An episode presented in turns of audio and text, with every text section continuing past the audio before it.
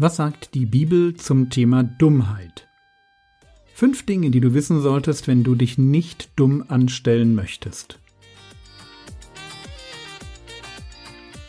Theologie, die dich im Glauben wachsen lässt, nachfolge praktisch dein geistlicher Impuls für den Tag. Mein Name ist Jürgen Fischer und wir wollen uns heute mit der Frage beschäftigen, wo Dummheit im Leben ein Plus ist. Die letzten vier Episoden ging es irgendwie immer darum, dass Dummheit nicht erstrebenswert ist. Klug sollen wir sein, aber nicht dumm. Weise sollen wir werden, aber nicht einfältig bleiben. Verstand sollen wir erwerben, aber sich nichts sagen lassen ist total daneben. Immer derselbe Tenor, werde klug, häng dich rein, Gottes Gedanken zum Leben zu erforschen, Stichwort Schatzsucher, und werde klug. Aber tatsächlich ist es so, dass es manchmal klug ist, ein wenig dumm zu sein. Lass mich dir zwei Bibelstellen zeigen, die das belegen. Römer 16, Vers 9, denn die Kunde von eurem Gehorsam ist zu allen gekommen. Daher freue ich mich euretwegen. Ich will aber, dass ihr weise seid zum Guten, doch einfältig zum Bösen. Also Paulus schreibt an die Römer. Er lobt sie, weil so viele andere Christen von ihrem Gehorsam gehört haben. Und er freut sich. Das ist übrigens etwas, was einen Christen auszeichnet, die Freude an anderen Christen. Aber er lobt sie nicht nur, sondern er hat auch eine Bitte. Ich will aber, dass ihr weise seid zum Guten, das kommt uns mehr als bekannt vor. Doch einfältig oder unweise, nicht klug, dumm, doch einfältig zum Bösen. Wo ist Dummheit im Leben ein Plus? Antwort, wenn es um Sünde geht. Wenn wir uns beim Sündigen ungeschickt anstellen, dann ist das gut.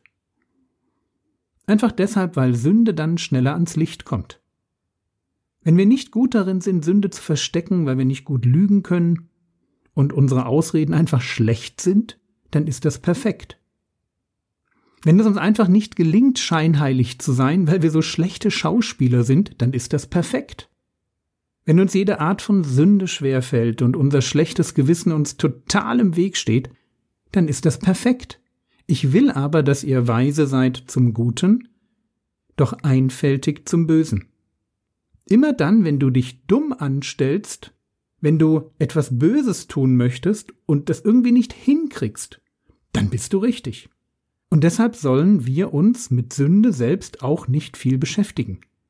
Sie soll uns immer so ein bisschen fremd bleiben, damit wir nicht wissen, wie man richtig mit ihr umgeht.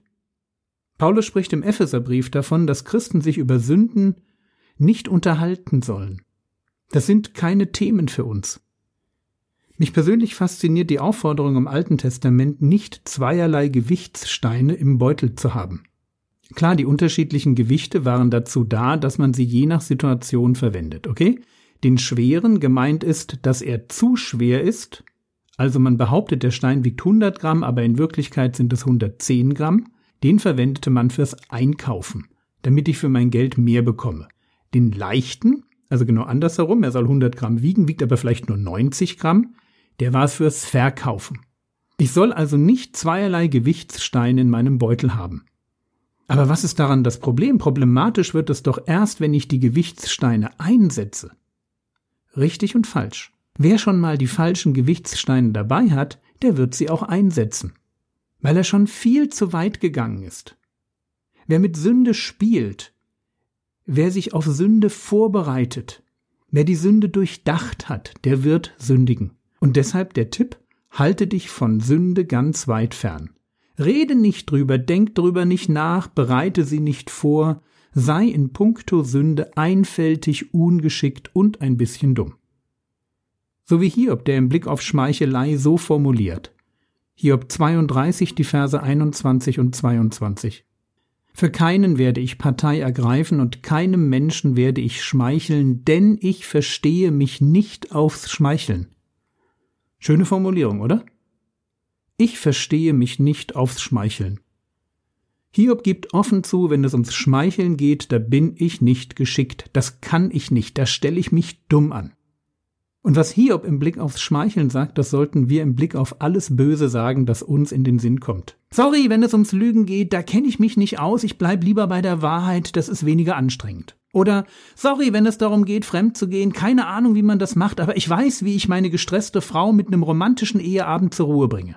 Oder sorry, wenn es darum geht, neidisch zu sein, da müsste ich mir echt erstmal Gedanken machen, wie das geht. Ich freue mich einfach zu gern mit meinen Geschwistern und genieße es, wenn es ihnen richtig gut geht. Bin da vielleicht ein bisschen komisch.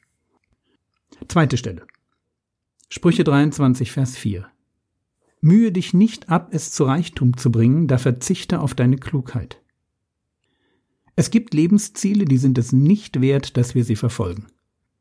Reichtum gehört dazu. Dass wir uns nicht falsch verstehen, die Bibel ist nicht gegen Wohlstand, spricht sogar davon, dass der Segen des Herrn reich macht.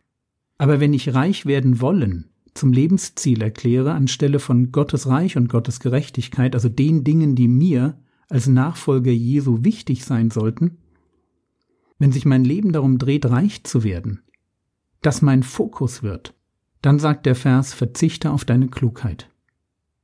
Es gibt Lebensziele, die sind es nicht wert, dass wir uns zu viele Gedanken um sie machen. Ich sage nicht keine Gedanken.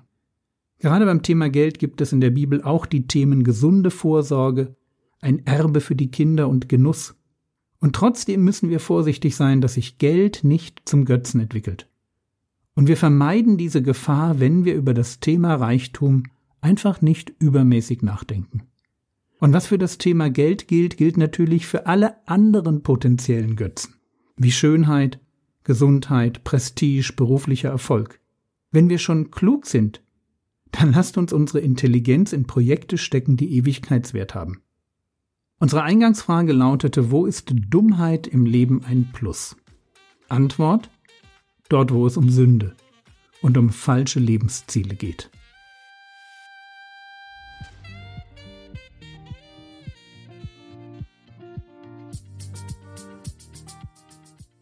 Was könntest du jetzt tun? Du könntest am Ende dieser Reihe angekommen noch einmal überlegen, welche Episode dich am meisten herausgefordert hat. Wo hat, mal vorausgesetzt, du bist bekehrter Christ, wo hat der Heilige Geist dich angepinkt und würde gerne mit dir weiterdenken? Das war's für heute. Wenn du für mich beten willst, dann schau doch mal auf www.frogwords.de vorbei. Du findest auf der Startseite einen Link zu den Berlin News, meinem Gebetsnewsletter. Melde dich einfach an. Ich würde mich freuen. Der Herr segne dich. Erfahre seine Gnade und lebe in seinem Frieden. Amen.